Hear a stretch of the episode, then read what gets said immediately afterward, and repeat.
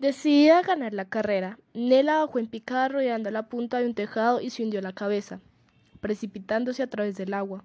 Pasó a toda velocidad por debajo de una arcada, asustando a los dignatarios de Matalí que venían en sentido contrario, y se dirigió hacia las ruinas de la regia de Merrow. Estaba nadando demasiado rápido, pero no le importó. Era, era maravilloso surcar el agua, sentirse fuerte y libre. Serafina se lanzó a toda velocidad, rodeó una torrecilla y pasó por debajo de un puente. Y ahora la estaba aventajando. Nela se impulsó más rápido, pero Serafina la alcanzó. Tocaron la pared del frente del viejo palacio, o lo que quedaba todavía de pie de él. Las dos a la vez. Luego se desploma sobre una pila de algas del corral, rojo, riendo y sin aliento. ¡Te gané! gritó Nela. No me ganaste, fue empate, dijo Serafina. Sí, salvo que yo gané.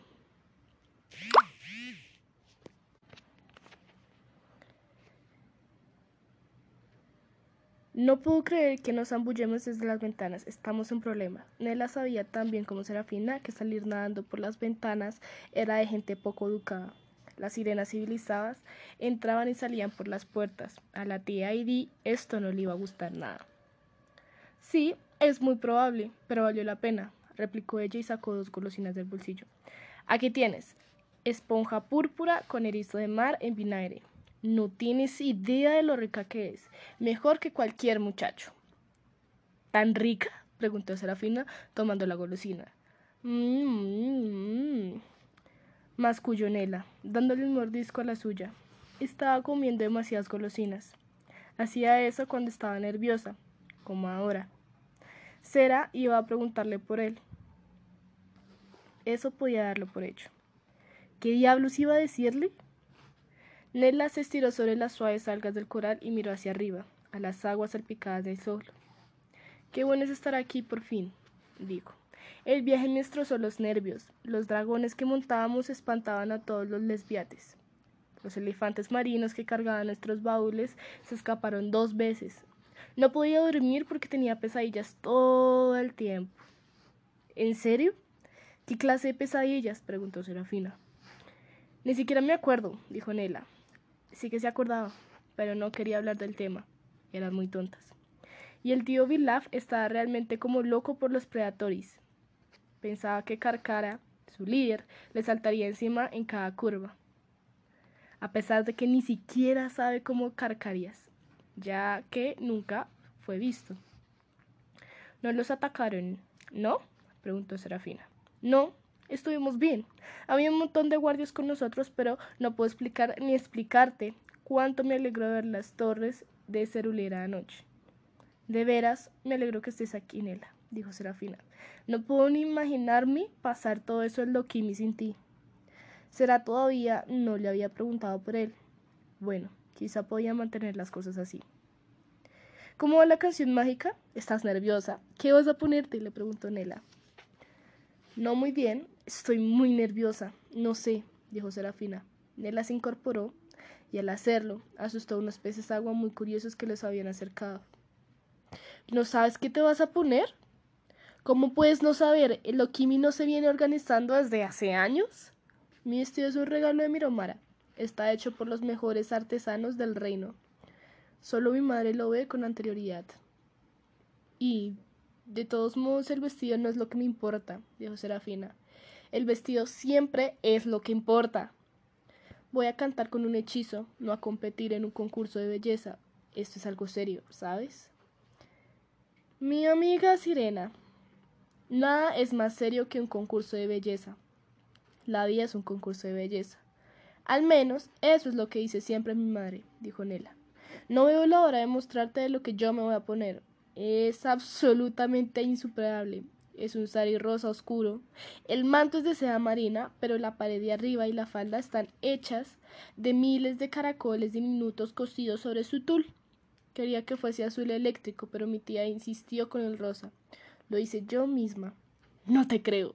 Sí, lo juro, pero no le digas a nadie. Ya sabes cómo son las cosas en Matalí. Que los dioses no permitan que alguien de la realeza realmente trabaje en algo dijo Nela, un poco triste. ¿Problemas con tus padres? preguntó Serafina con los ojos llenos de preocupación. Eso sería minimizar las cosas. Nos peleamos por eso durante semanas. Un gran drama. Te apuesto que me comí 20 cajas de ceces en un día. El sueño de Nela era convertirse en diseñadora, pero sus padres no se lo permitían. Ni eso ni otra cosa. Ella era una princesa matalina y las princesas matalinas se tenían que vestir bien, ser decorativas y casarse algún día. Y eso era todo.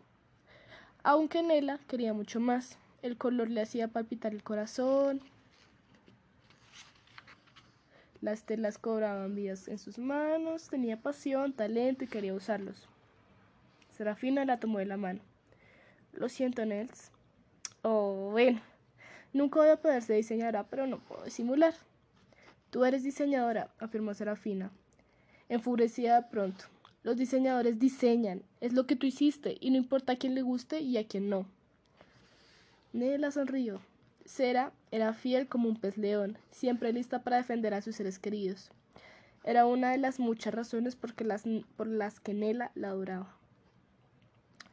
Solo espero que a no le guste el rosado. No quiero que piense que me parezco un cese grande y sabroso, dijo Nela. ¿Es cierto que mide tres metros? Sí, y acuerdo como que, ¿por qué? Road the Creep. Porque la larga y tortosa canción mágica, Road the Rip. Porque un compromiso a los dioses años, eso es de la, era de la oscuridad. Espera, no me digas nada. Déjame adivinar. Road the Beat. Pero Rowe lo decretó hace como 40 siglos. Será. Las mareas ya subieron y bajaron unas cuantas veces desde esa época, ¿sabes? Ya lo sé, créeme, Nela. Escuché tantos caracoles oleatante y Emerrow en varios cursos y todavía no puedo explicarme por qué hizo todos esos decretos extraños. Todo esto del Dokimi es salvaje y primitivo. Viene una época que la expectativa de la vida eran cortas y las principesas tenían que estar preparadas para gobernar desde muy jóvenes, dijo Serafina. Lo más insólito es que la ceremonia me declara adulta y apta para gobernar, cuando sé tanto de gobernar Miromara como de volar a la luna. Ni siquiera puedo dirigir a mi propia corte. Exhaló un profundo suspiro. ¿Qué? ¿Qué pasa? preguntó Nela buscando la mirada en los ojos de cera. Mi corte, explicó Serafina haciendo una mueca. Hay una sirena. Mm, se llama Lucía. Mm, sí, me acuerdo de ella, intervino Nela. La última vez que estuve aquí, la piel me empezó a brillar y ella me dijo que parecía la luz antiniebla. Lo dijo con toda amabilidad. Claro. Eso es típico de Lucía, afirmó Serafina. Dijo algunas cosas sobre Mahit y Nela. Uy, no, pensó Nela. Hora de cambiar el tema. Eh, ¿Sabes qué? Vamos a nadar, invitó. ¿Por qué no nos metemos a las ruinas y elogamos nuestras colas de pez? Podríamos charlar mientras nadamos. De un tirón, Nena levantó a cera de las algas de corral y partieron nadando a través de lo que algunas habían sido una puerta.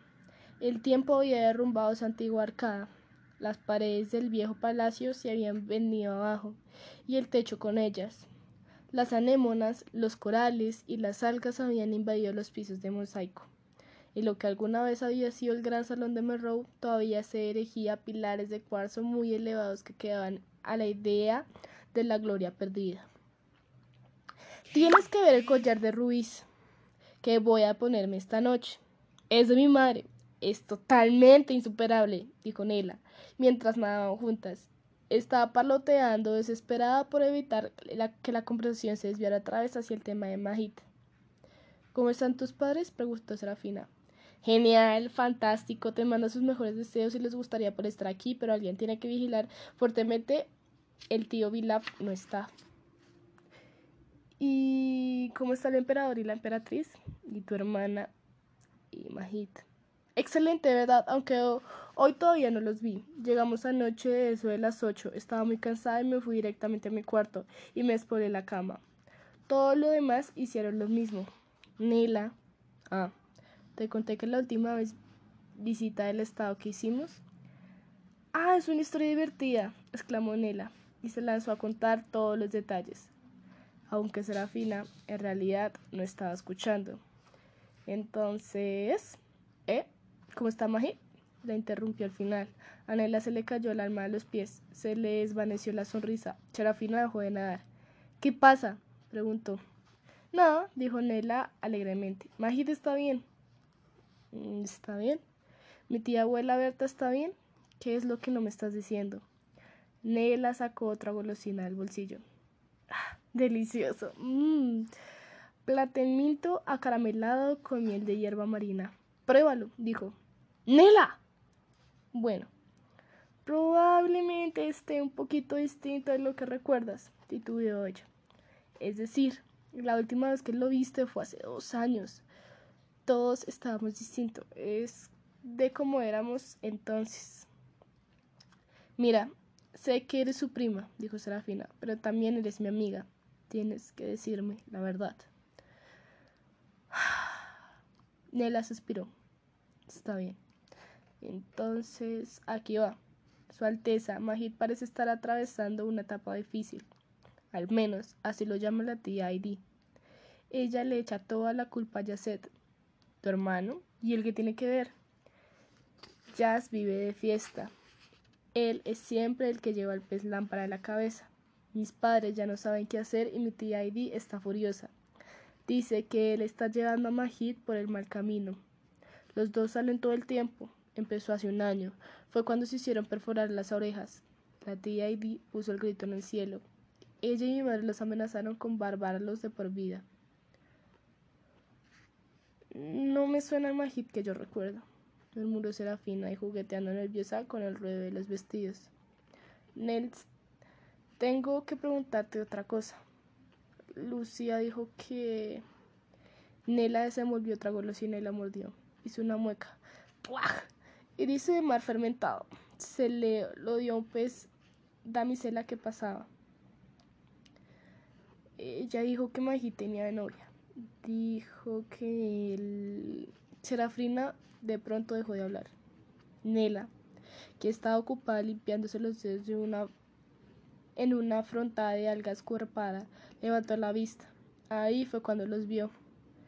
Cuerpos de dos jóvenes sirenas estaban tirados bajo un enorme coral que había al final del patio, inmovibles. Serafina entró en pánico. No. No sabría decir si respiran o no. Tenemos que pedir ayuda. Nila. Creo que están muertos, gritó, y nadó hacia ellos. Nela también entró en pánico, pero por motivo totalmente distinto. No, no están muertos, comentó con voz baja. Pero si la tía Majid se entera de esto, van a desear estarlo.